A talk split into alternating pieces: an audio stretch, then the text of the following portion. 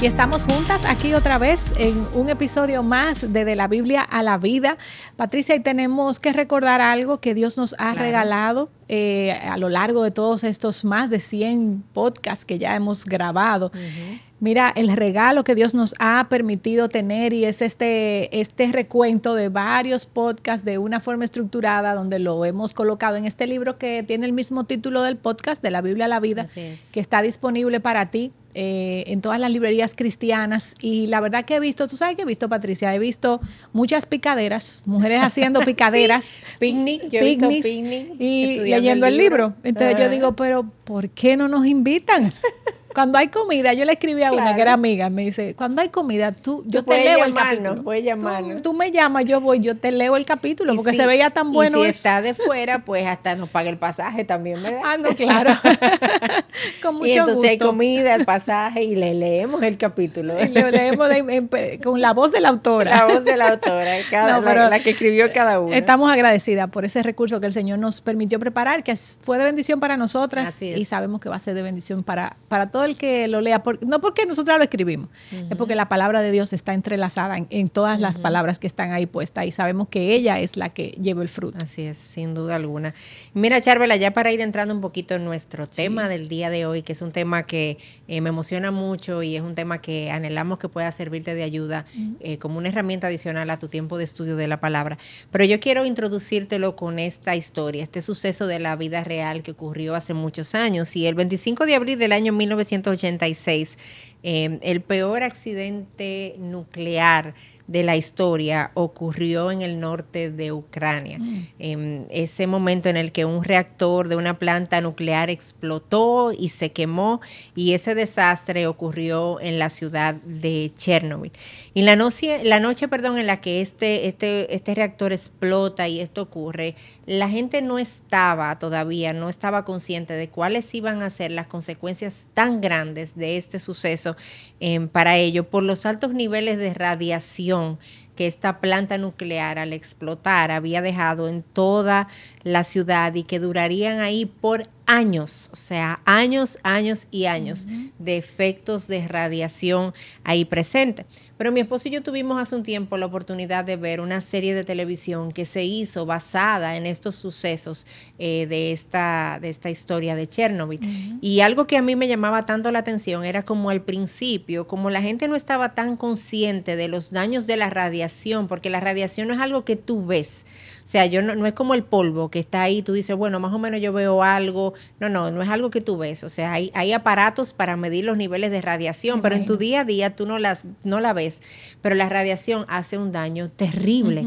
Eh, y la gente no se daba cuenta de el efecto que estaba teniendo la radiación en ello y por lo tanto no al principio como que la ayuda que le estaban dando las instrucciones que le estaban dando quizás de salir de su, dejar su casa dejarlo absolutamente todo por algo que ellos no estaban viendo y que no entendían quizás tanto los daños que eso podía eh, causar. Eh, muchos de ellos no querían hacerlo porque no estaban conscientes del daño es real que eso estaba causando en su vida. Y la verdad es que algo similar ocurre con nosotras. Y cuando nosotras no estamos conscientes de nuestra condición, cuando nosotras no estamos conscientes de cuál es la situación de nuestro corazón, no vamos a reconocer que necesitamos una ayuda y una intervención superior a nosotras. Eh, y de eso se trata justamente esta herramienta que queremos traerte para tu estudio de las escrituras en esta mañana. Exacto. Bueno, esta mañana, tarde, noche, según tú lo oigas. según la hora en que tú estés conectada.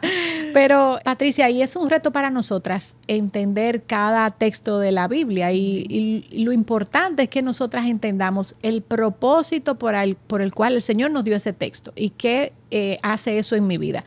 Y hemos enlistado cuatro preguntas que normalmente uno se hace cuando interactúa con un pasaje que quisiera encontrar una respuesta. Y, cuando yo me encuentro con ese versículo, lo primero a veces que me tengo que preguntar es, ¿qué causó eh, que ese relato o hecho o ideas estuvieran en el texto, ¿cierto?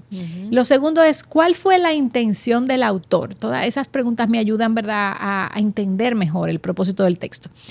¿Con qué propósito el Espíritu Santo incluyó estas palabras en las escrituras? Y la última pregunta que a veces nos hacemos es, o que nos debemos de hacer, ¿cuáles eran las luchas, las preocupaciones o debilidades del receptor del texto? Si tú nos estás viendo, dale para atrás al video, o si nos estás escuchando también, y anota estas preguntas porque sabemos que te van a ser de utilidad cada vez que tú interactúes con un texto, porque esto es lo que queremos siempre descubrir o necesitamos descubrir cuando interactuamos con uno de ellos. Claro, y mira, según Timoteo 3, del 16 al 17, nos dice un pasaje que conocemos tanto. Eh, toda escritura es inspirada por Dios y útil para enseñar, para reprender, para corregir, para instruir en justicia, a fin de que el hombre de Dios sea perfecto, equipado para toda buena obra. Dios tiene el propósito de que la palabra nos complete, para que nosotras podamos estar equipadas, ¿verdad?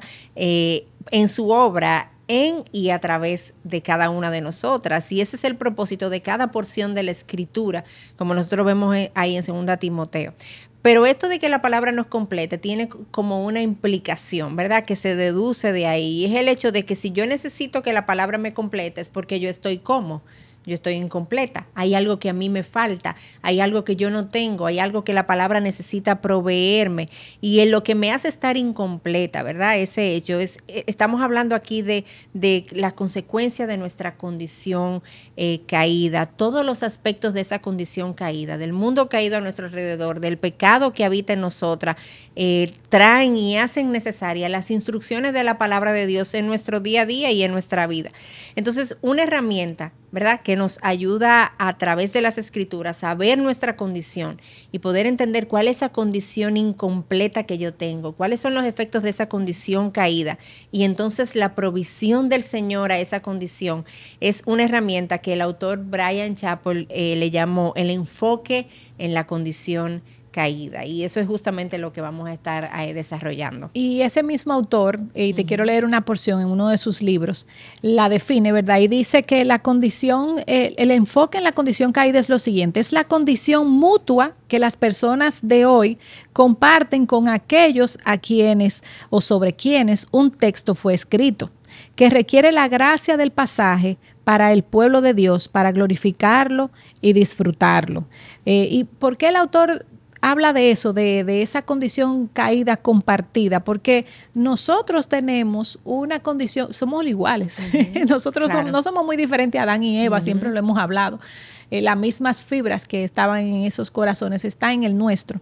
Y hay una condición caída que compartimos con cada uno de los personajes de la Biblia. Y un ejemplo práctico, Patricia, de eso lo vemos en la escritura. Por ejemplo, ese, esa porción cuando habla de que los discípulos estaban en la barca eh, y vino la tormenta y Jesús estaba ahí con ellos y él estaba durmiendo y ellos lo despiertan y le dicen, es que acaso no te importamos, nosotros no te importamos. Entonces, eh, cuando leemos eso, podemos identificar que, que, hay una condición caída en ellos, pero si somos sinceras, podemos ver que esa condición caída también la tenemos nosotras, porque nosotras tenemos la misma capacidad de hacerle la misma pregunta al Señor. Quizás Él no esté en la barca hoy eh, físicamente con nosotros, pero estamos en una situación difícil de la vida y le preguntamos, pero es que yo no te importo. es que tú te has olvidado de mí. Tú te has olvidado de mí. Y Él está en la barca de nuestra vida. Esa analogía también es hermosa, pero a veces nos preguntamos, pero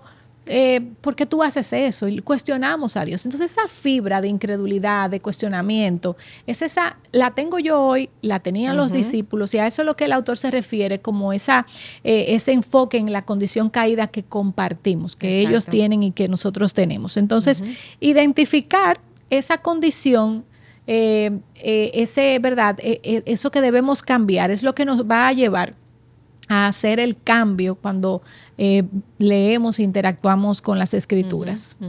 Y bueno, ya yéndonos un poquito más a la práctica, ¿verdad? Para ver cómo luce esto en nuestro estudio eh, de la Biblia. Y yo te animo a que si tú estás escuchando esto, si estás viéndolo en video, ponlo en pausa, busca algo donde anotar y algo donde tú puedas quizás hacer este mismo ejercicio que vamos a hacer ahora ahí con nosotras desde donde estás. Entonces vuelve de nuevo y le das a play y seguimos aquí contigo. Yo voy a seguir hablando porque igual si tú le das a pausa yo me voy a pausar.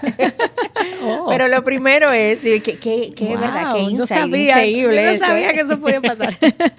Pero bueno, yéndonos un poquito a la, a la práctica, ¿verdad? Lo primero que yo necesito buscar es cuando yo estoy frente a un texto bíblico para aplicar esto del enfoque en la condición caída es cuál es la condición mutua del texto. O sea, como Charbel hablaba anteriormente, cómo somos iguales eh, aquellos que están ahí o lo que se está relatando ahí y nosotros hoy en día. Y esto puede verse en dos aspectos diferentes. Primero pueden verse en, en aspectos de pecado. Quizás yo estoy notando en un texto que me habla de envidia o que me la presenta de, de lujuria, de mentira, de robo.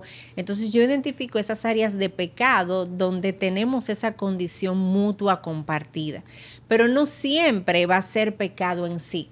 También los efectos del pecado pueden estarse viéndose ahí reflejados como esa condición mutua compartida. Por ejemplo, yo puedo vivir enfermedad, soledad, tristeza, y son los efectos de vivir en un mundo caído que pudiera ser lo que está como esa condición compartida ahí dentro del texto. No necesariamente tiene que ser algo de lo que somos culpables, pero sí necesita ser como un aspecto eh, o un problema de la condición humana caída que requiere instrucción, que requiere amonestación o que requiere el consuelo y la intervención divina ahí. Entonces eso es lo primero, identificar la condición mutua en un pasaje. Y lo segundo, Patricia, es eh, cuando leo ese pasaje, buscar cuál es el papel de Dios en esto. Luego de que hacemos el primer paso, que, que concluimos cuál es la condición mutua caída, yo debo de buscar la solución redentora que me provee el texto, porque siempre van de la mano. Eh, tengo, que tengo que observar y ver cómo Dios está interviniendo en esta, eh, en esta situación, cuál ha sido la provisión que Él ha orquestado ¿Qué él hace para sacarme entonces de este problema? Y cada texto, Patricia, tiene una condición caída y una redención o intervención divina. Y es algo hermoso. Yo te voy a leer un salmo eh, que lo puede ilustrar súper bien y luego hacemos el ejercicio de una forma práctica. Salmo 132 del versículo 1 al 5, un poco largo, pero, eh, eh, perdón, Salmo 32 del versículo 1 al 5. Qué bueno que habemos dos aquí, porque si no, mira, esto fue un desastre. Dice así, cuán bienaventurado es aquel cuya transgresión es perdonada, cuyo pecado es cubierto. Cuán bienaventurado es el hombre a quien el Señor no culpa de iniquidad y en cuyo espíritu no hay engaño. Mientras callé mi pecado, mi cuerpo se consumió con mi gemir durante todo el día, porque día y noche tu mano pesaba sobre mí. Mi vitalidad se desvanecía con el calor del verano.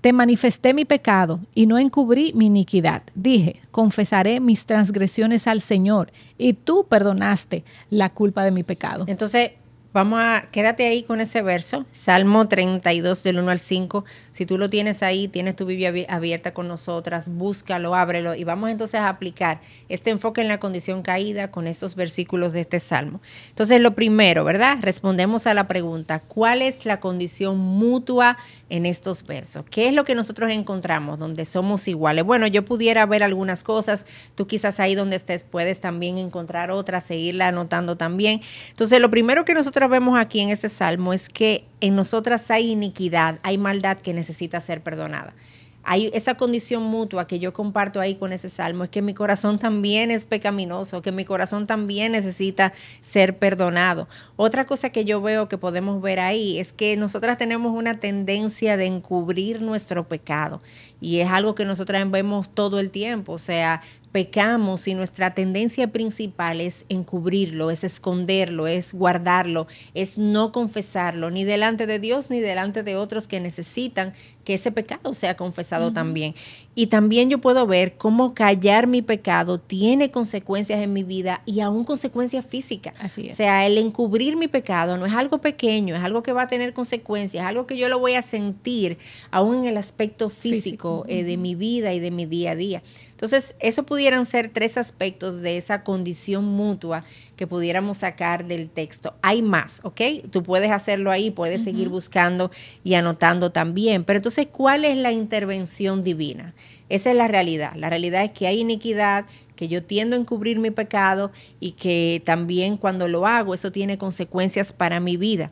Ahora, ¿cómo Dios interviene? Bueno, yo puedo ver que el Señor perdona nuestros pecados, o sea, hay iniquidad en mí, pero en Jesús yo tengo uno que me trae perdón y qué glorioso es saber que yo tengo uno que me perdona y que me restaura. Eh, Dios también yo puedo ver que Él no quiere que nosotros permanezcamos en nuestro pecado y por lo tanto cuando estamos encubriendo nuestro pecado, Él hacía, por ejemplo, aquí con el salmista, que su mano pesara, su mano estaba pesando sobre Él. O sea, Él no dejó al salmista tranquilo hasta que Él no fuera y confesara su pecado delante de Dios. Y Él hace eso con nosotros también. Él hace pesar su mano sobre nosotros como, como un llamado de atención de decirnos, oye, despierta, tú necesitas confesar tu pecado, ven donde mí yo te quiero libre, yo te ofrezco perdón. Y yo encuentro ahí esa intervención divina. Y una última que pudiéramos ver es que en Jesús Dios ha abierto la puerta para que yo pueda ir y confesar mi pecado. o sea, yo puedo tener la libertad y sentirme segura en que yo voy a encontrar en Jesús un camino abierto para la confesión y para el perdón por la obra que Él ha garantizado a nuestro favor. Entonces ahí en ese salmo encontramos esos dos aspectos, ¿verdad? De esa condición mutua que nosotras vemos ahí en el texto y cómo Dios interviene eh, en medio de ella. Y eso, Patricia, podemos llevarlo entonces. Una vez tengamos esas dos cosas, lo aplicamos entonces a la vida nuestra. ¿Qué pecado he ocultado? ¿Cómo se está viendo el ocultamiento de ese pecado en mi vida? ¿Estoy sufriendo de estrés? De, enojo. Eh, esas son las consecuencias físicas de, lo que pudiera estar pasando cuando callo mi pecado. Eh, ¿Cuál sería la solución eh, que, que Dios trae cuando yo hablo eh, o cuando yo confieso mi pecado, bueno, trae restauración. Hay una afirmación de, en la palabra de Dios de que esta condición tiene un remedio y eso es real para la vida mía práctica. Entonces, nosotras al, hacer este estudio y entender lo que ese versículo tiene para nosotras, entonces lo podemos aplicar a nuestras vidas de una forma práctica y hacerlo vida. Porque esto no se debe de quedar simplemente un estudio. Yo entendí lo que la Biblia dice, lo que podía hacer en Patricia, si ella no confiesa en pecado, se trata de aplicar entonces a mi vida y de que eso tenga entonces un resultado de santificación en, mi vida y que yo pueda ver la obra de Jesús a través de, este versículo, qué hace posible Él en mí a través de este estudio. Mira, y, finalmente eh, poder, e, esto del enfoque en la condición caída es algo precioso. Cuando nosotros vamos profundizando con esto en la escritura y nosotros podemos darnos cuenta que en el proceso quizás eh, un texto puede abrir o encontrar una herida emocional, pero la solución redentora nosotros vemos como provee sanación. O sea, un texto puede abrirme los ojos hacia esa realidad, esa condición mutua y tú decir, wow, ay de mí, eh, muerto estoy, pero a la vez me provee esa solución redentora en la que yo termino diciendo gracias al Señor por Jesucristo. Así es. Eh, gracias por lo que Él ha hecho. Una, un, un, texto quizás puede traer, sacar a la luz dolor que hay en mi corazón, pero la palabra misma también es esa que provee consuelo. Puede confrontarme y dar, hacerme darme cuenta de mi pecado, pero la palabra misma se encarga de darme limpieza y darme perdón por ese pecado que yo he cometido. Eh, y toda la Biblia, Charvela, yo necesito recordar que me fue dada para que yo tenga y encuentre en ella esperanza. Amén. Y por eso es que nosotras vemos ahí la intervención divina en cada pasaje, porque me fue dado para que yo encuentre en ella esperanza. Y nosotras queremos terminar con este versículo de Romanos 15, 4, que dice, porque todo lo que fue escrito en tiempos pasados para nuestra enseñanza se escribió, a fin de que por medio de la paciencia y del consuelo de las escrituras, tengamos esperanza. Es nuestra oración que, que la palabra del Señor sea esperanza y consuelo para tu vida. Amén.